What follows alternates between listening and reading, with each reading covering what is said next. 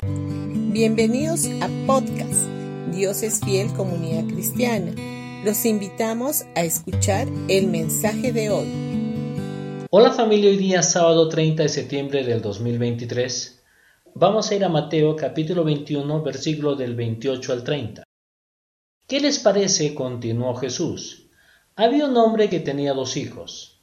Se dirigió al primero y dijo, Hijo, ve a trabajar hoy en el viñedo. No quiero, contestó, pero después se arrepintió y fue. Luego el padre se dirigió al otro hijo y le pidió lo mismo. Este contestó, Sí, señor, pero no fue. Esta parábola fue dada en respuesta al rechazo de los líderes religiosos de la autoridad de Jesús. A través de esta parábola, Jesús revela el rechazo de Dios hacia los judíos en respuesta al rechazo de ellos hacia su Hijo. Jesús está mostrando que aquellos que hacen la voluntad de Dios son en realidad los que están investidos de la autoridad de Dios. Estos líderes tenían la apariencia de piedad como la de este segundo hijo, pero no estaban haciendo la voluntad de Dios.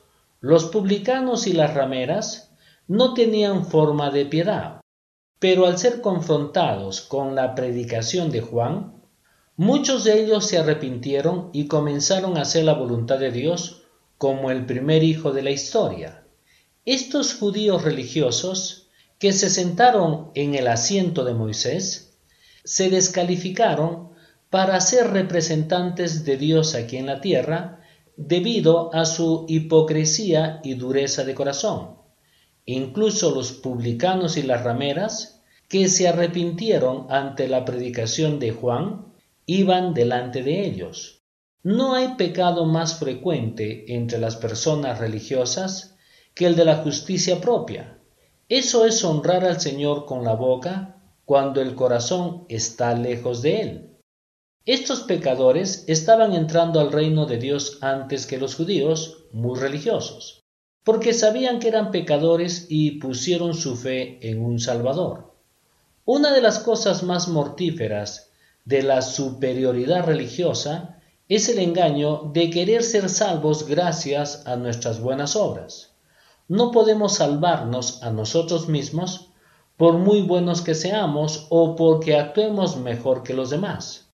¿Quién quiere ser el mejor pecador y a la vez ser enviado al infierno? Yo creo que nadie, ¿verdad? Pero para poder entenderlo necesitamos conocer cada vez más y más de Él, que es Jesús, y saber que la salvación es sólo a través de nuestro Señor Jesucristo. Bendiciones con todos ustedes y que tengan un gran día. No se olviden que mañana domingo tendremos nuestros dos servicios a las 9 y a las 11 de la mañana en Pasaje Belén 109 Vallecito. Los esperamos y traigan a un invitado.